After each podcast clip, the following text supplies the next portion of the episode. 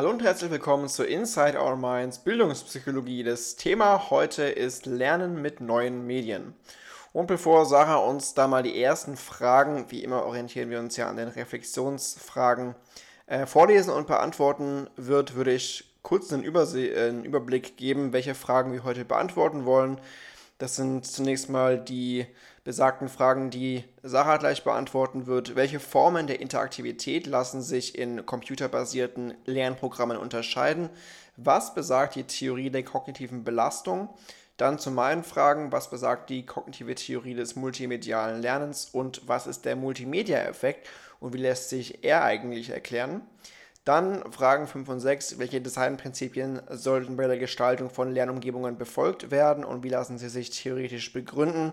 Frage 6. Was besagt das integrative Modell des Text- und Bildverstehens?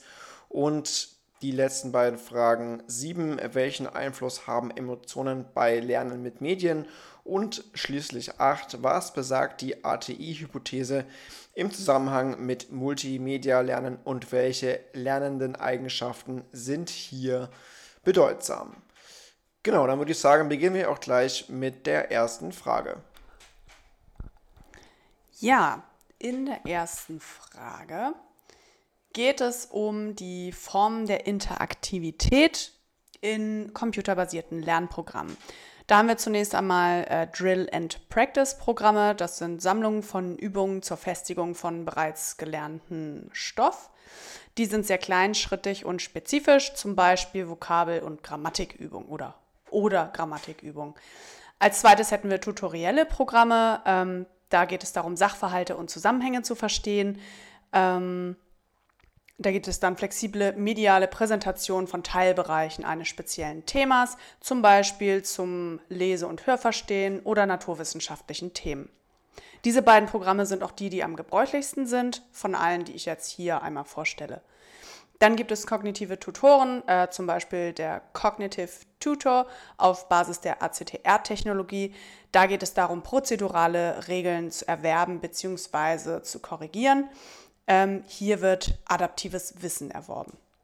Dann gibt es Hypertext und Hypermedia. Das sind aber eher Datenbanken, das sind keine Lernprogramme. Ähm, darunter fällt zum Beispiel Wikipedia. Ähm, hier wird sich auf ein Wissensgebiet zentriert oder es ist eben ein allgemeines Nachschlagewerk.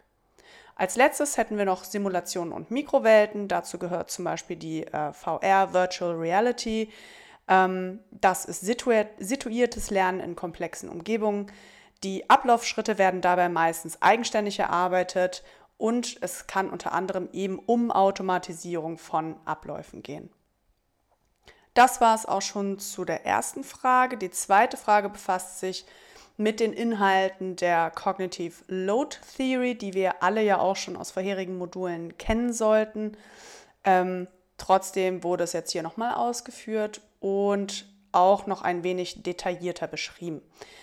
Insgesamt geht es darum, dass die ähm, Kapazität des Arbeitsgedächtnisses eben begrenzt ist. In diesem Modul geht es dabei dann halt um Lernprozesse. Ähm, wenn also ein bestimmtes Schema bzw. Vorwissen noch nicht vorhanden ist, dann besteht halt ein besonders hoher Load für das Arbeitsgedächtnis. Ähm, der Kern der Theorie hier ist eben, dass der Lernerfolg sich ergibt, ähm, aus der Komplexität oder der Menge der neuen Informationen im Verhältnis zur Arbeitsgedächtniskapazität.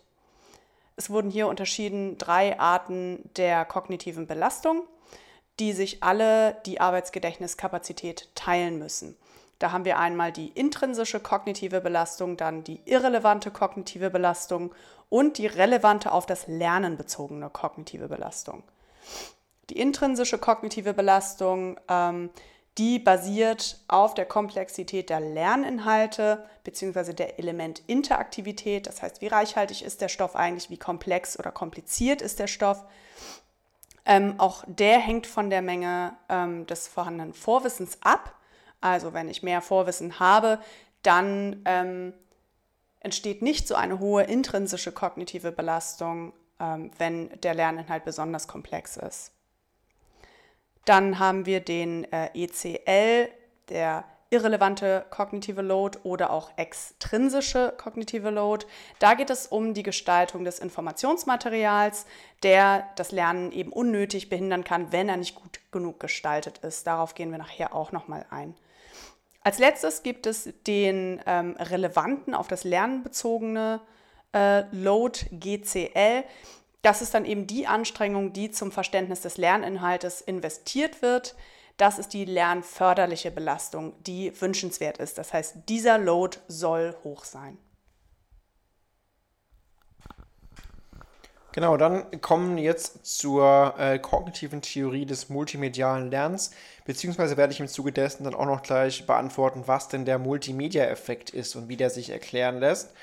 Ähm, generell die äh, kognitive Theorie des multimedialen Lernens, auch CTML abgekürzt von Meyer 2005, ähm, generell geht es ähm, um das Lernen aus Text und Bild. Und ähm, es ist ja so, dass wir unterschiedliche Modalitäten ähm, verwenden, wie wir auch gerade schon gehört haben. Und das Arbeitsgedächtnis ist auch im Zuge dieser Theorie wieder die zentrale Komponente, wie ja eigentlich schon die ganze Zeit, wenn wir über Lernprozesse auch sprechen und über Gedächtnis. Äh, deshalb orientiert sich dieses äh, Modell oder die Theorie auch am ähm, Arbeitsgedächtnismodell von Baddeley. Ähm, es geht davon aus, dass es zwei Modalitäten gibt, die da zentral sind, nämlich die visuelle und die auditive Modalität. Also es geht eben um das Sehen und dann gedächtnispsychologisch um den räumlich-visuellen Notizblock und eben um das Hören und um die phonologische Schleife. Die Codierung bei, dem, bei der visuellen Modalität natürlich dann visuell räumlich und über Bilder und beim auditiven eben über das verbal-sprachliche beziehungsweise über Text. So also die Codierung des Ganzen gab dazu dann ja auch eine Abbildung ähm, zum Verlauf der Informationsverarbeitung in der kognitiven Theorie des multimedialen Lernens, die ich eigentlich auch ganz hilfreich finde, auch nochmal so ein bisschen als Wiederholung, weil es natürlich auch schon vieles ähm, aufgreift, was wir auch schon beim Modul 3a teilweise hatten. Es fängt eben mit der Multimedia-Präsentation an, die kann eben laut der Theorie ähm, jetzt äh, durch Wörter erfolgen, aber auch durch Bilder. Ähm, es geht dann weiter zum sensorischen Speicher. Natürlich haben wir einen auditiven Speicher und auch einen visuellen Speicher, wobei die Wörter ja auch zum visuellen Speicher gelangen. Das wissen wir ja von der phonologischen Schleife, dass das so erfolgt. Wir haben dann eben die Selektion von Wörtern beim einen Kanal und die Selektion von Bildern wiederum beim anderen Kanal. Es entstehen dann eben akustische und visuelle Abbilder, gibt dann aber auch einen Austausch. Also es ist nicht so, dass das streng getrennt ist, sondern natürlich gibt es dann auch eine Interaktion zwischen den beiden Kanälen. Die Wörter und die Bilder werden dann jeweils organisiert. Das führt dann zu einem verbalen Modell und zu einem bildhaften Modell und das wird dann letzten Endes wieder integriert. Ähm, was dann wieder auch zum Langzeitgedächtnis beiträgt, aber wir wissen ja auch von den Top-Down-Prozessen, dass das Vorwissen wiederum natürlich auch wieder eine Rolle spielt, zurück quasi. Also das Vorwissen ist ja auch dafür entscheidend, welche Informationen wir überhaupt aufnehmen oder wie wir sie letztlich auch verwerten und interpretieren drei Grundannahmen dieser äh, CTML. Zunächst mal eben diese zwei Kanäle, die da sehr zentral sind, also die auditive und die visuelle Modalität, die eben jeweils gleichzeitig genutzt werden können. Wir haben also das Dual Coding. Im LZG werden die Informationen aus den beiden Kanälen unterschiedlich codiert. Die zweite Annahme, das ist die Kapazitätsbegrenzung, was ja für uns auch nichts Neues ist. Also die Menge an Infos je Kanal, das ist eben limitiert und das Arbeitsgedächtnis als Ganzes ist auch limitiert. Ähm, also die mentalen Modelle im Arbeitsgedächtnis basieren dann auch auf den selektierten Informationen natürlich. Ist also sehr wichtig und zentral natürlich, was wir auch letztlich ähm, dann auswählen und als relevant erachten und äh, ja, wie und was wir da als mentales Modell letztlich einspeichern. Und dann die dritte Grundannahme ist halt die aktive Verarbeitung. Das heißt, wir haben da aktive Lernprozesse, die dann aus den Prozessen Selektion, Organisation und Integration bestehen. Der Multimedia-Effekt ähm, ist im Prinzip einfach und leicht erklärt. Es geht im Prinzip darum, dass man besser lernt mit Bild und Text. Das ist eben der Multimedia-Effekt.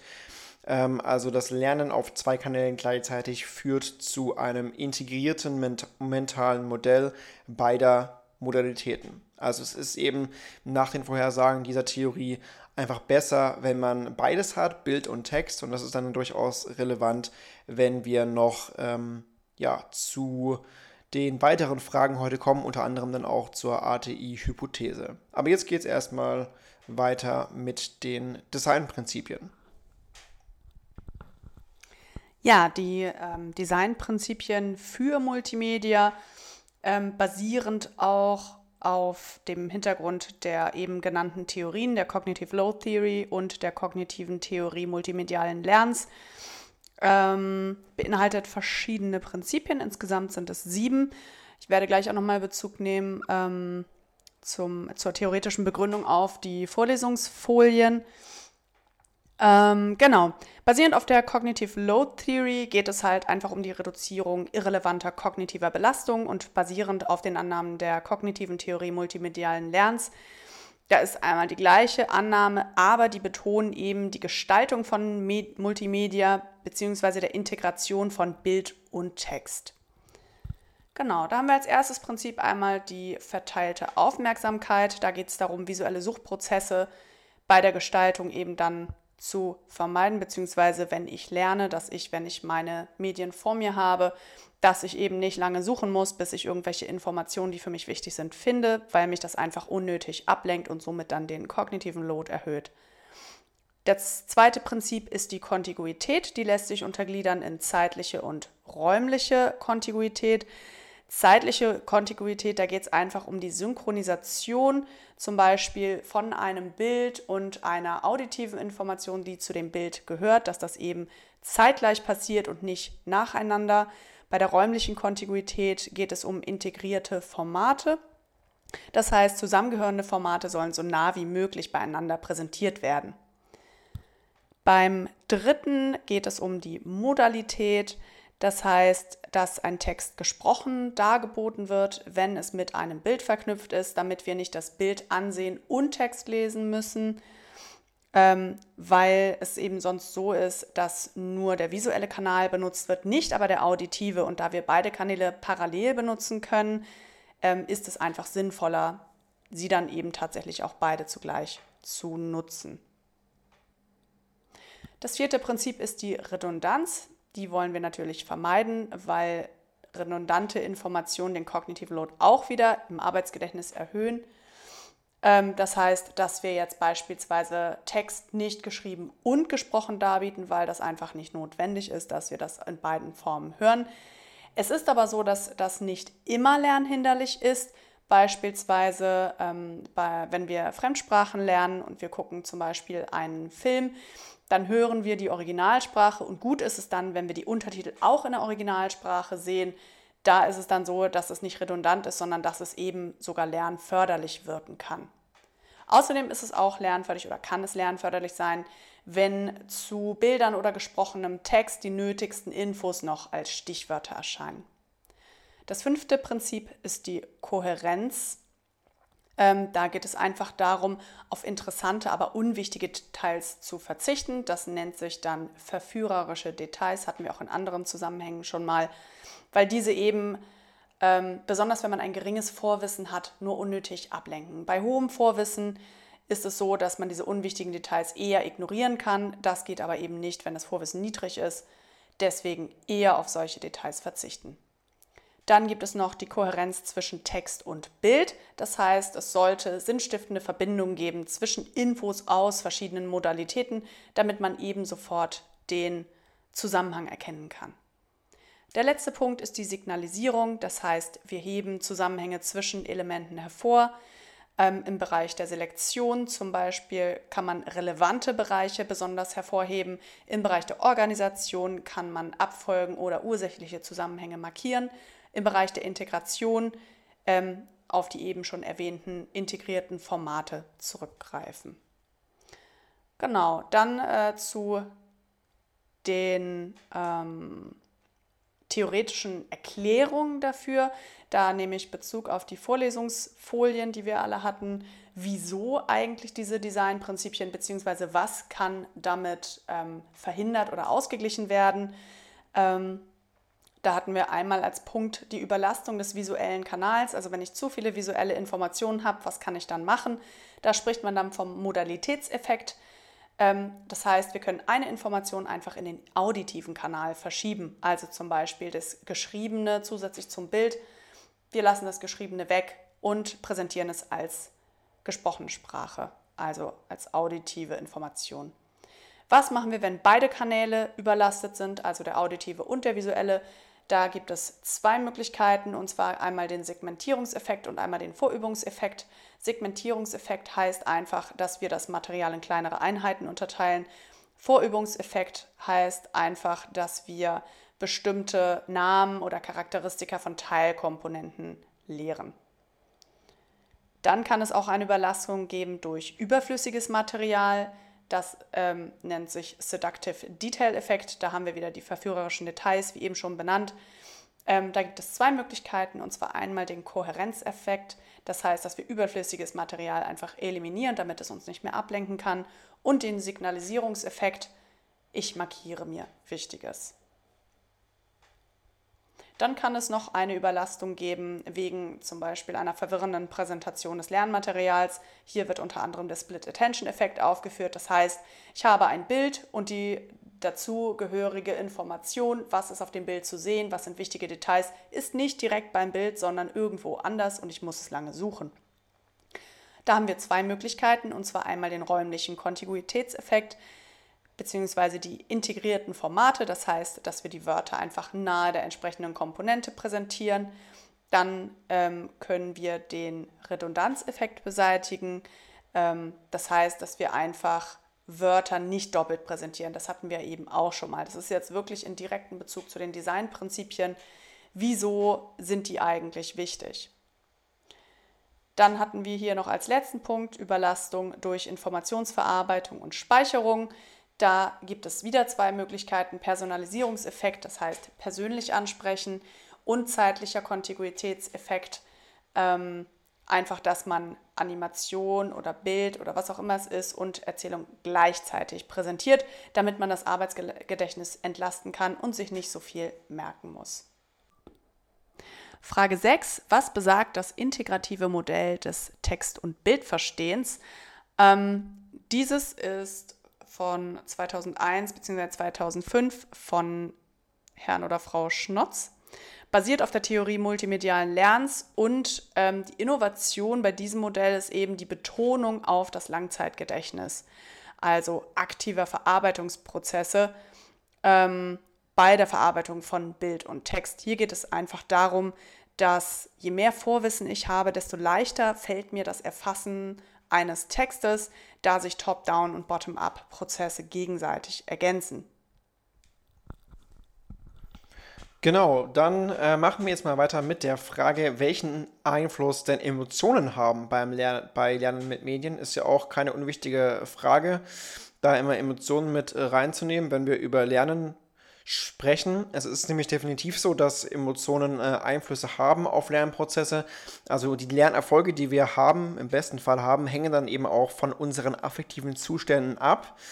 Mm, wir können natürlich äh, positiv motiviert werden durch situationales Interesse. Wir können natürlich auch leider negativ motiviert werden durch kognitive Konflikte, die wir haben. Also wenn wir zum Beispiel widersprüchliche Informationen haben, kann das natürlich die Motivation auch ziemlich absenken.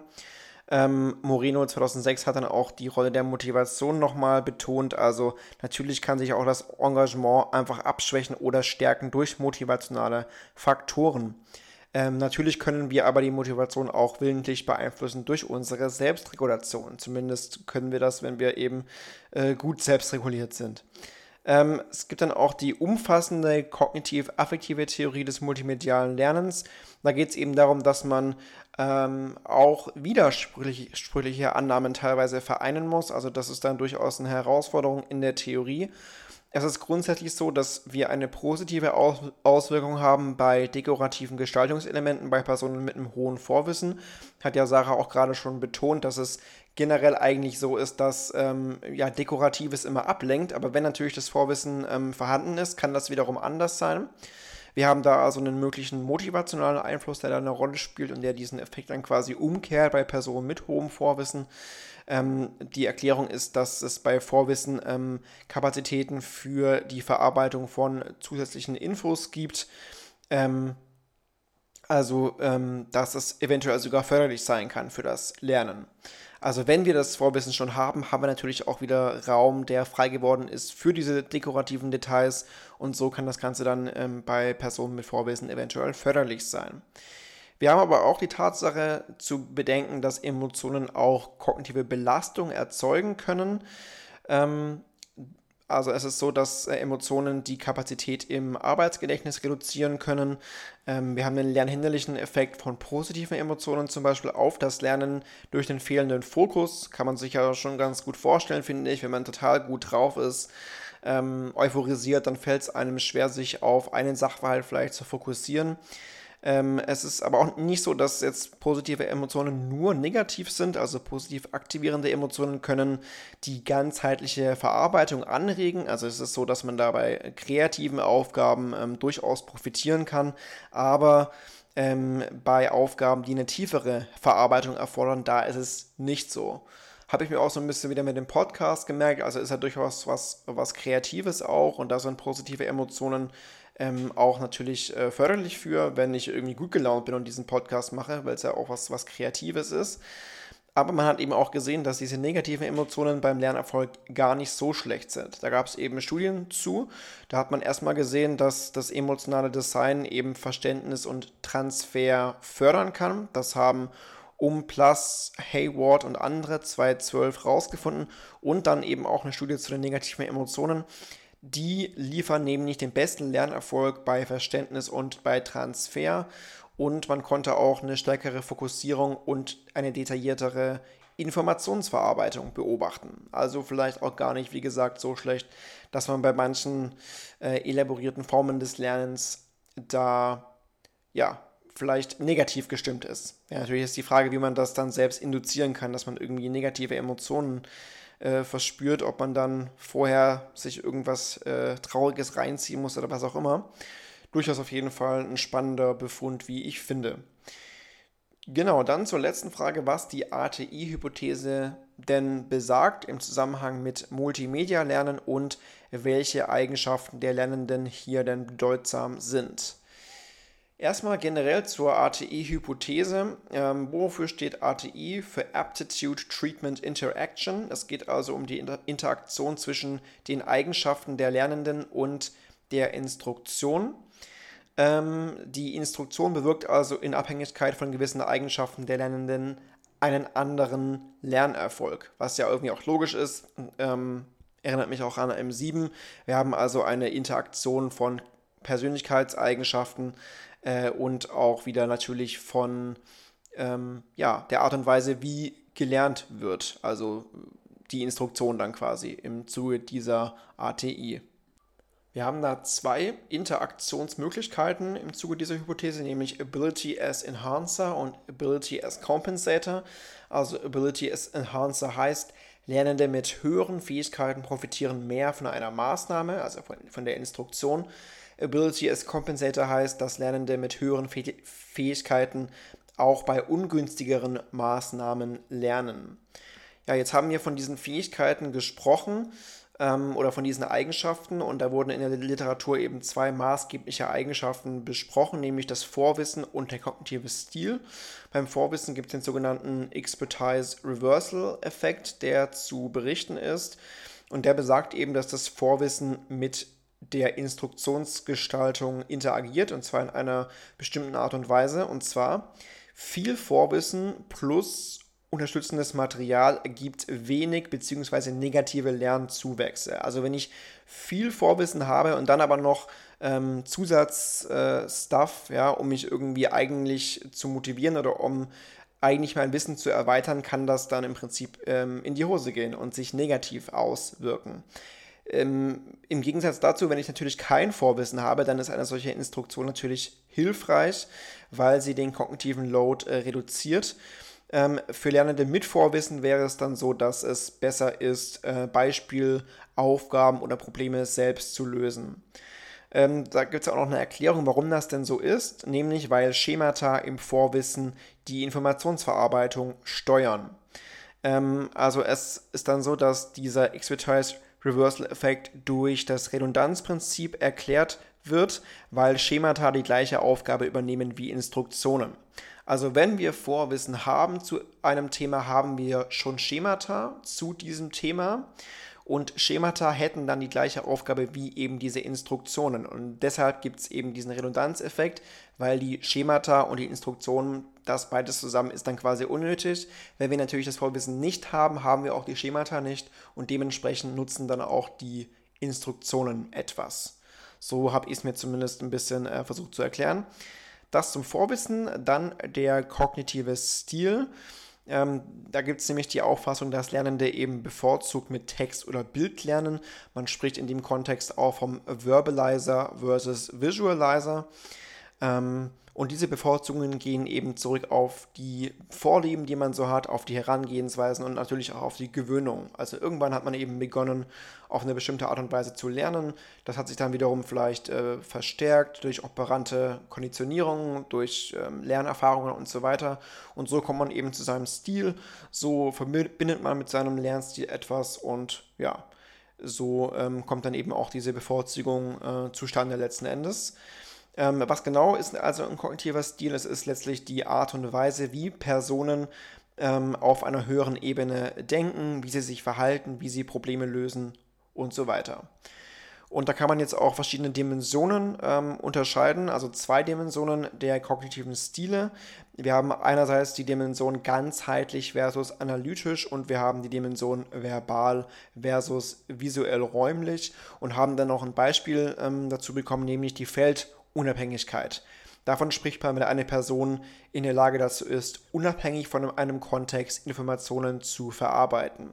Was natürlich gut ist, also wir haben die Fähigkeit, ähm, wenn wir dann feldunabhängig sind, dass wir uns von, dem Kontext, vom spezifischen Kontext loslösen können und auf diese Weise dann halt ein bisschen äh, analytisch und freier, sage ich mal, denken können. Das wäre dann jetzt hier, würde ich mal sagen, dem analytischen äh, kognitiven Stil zuzuordnen. Genau, so viel also zu, diesen, äh, zu diesem kognitiven Stil und generell zu den Eigenschaften. Jetzt haben wir aber den Fall, dass es Studien dazu gab, um das ein bisschen äh, in der Praxis zu überprüfen. Und da wurde herausgefunden, dass die Lernpräferenz ohne Effekt auf den Lernerfolg beim Lernen mit Multimedia ähm, ist und bleibt. Also es gab da eben Experimentalgruppen und ähm, da hat man gesehen, dass beide Gruppen bei multimedialer Darbietung der Lerninhalte ähm, besser gelernt haben. Was dann auch zur Empfehlung führte, dass man bei beiden Gruppen eben ähm, ja noch mehr Input liefern sollte. Also äh, bei den Visualizern ist es ja sowieso der Fall, dass ähm, die mit ähm, ja, Multimedia besser lernen, aber auch bei den Textleuten, sage ich mal, ist es einfach die Empfehlung gewesen, dass man denen auch noch zusätzlich äh, Multimedia, also Bilder mit an die Hand gibt, weil es eben zu einem besseren Lernerfolg geführt hat. Also da konnte man generell auch in der Praxis äh, kaum Befunde für diese ATI-Hypothese finden.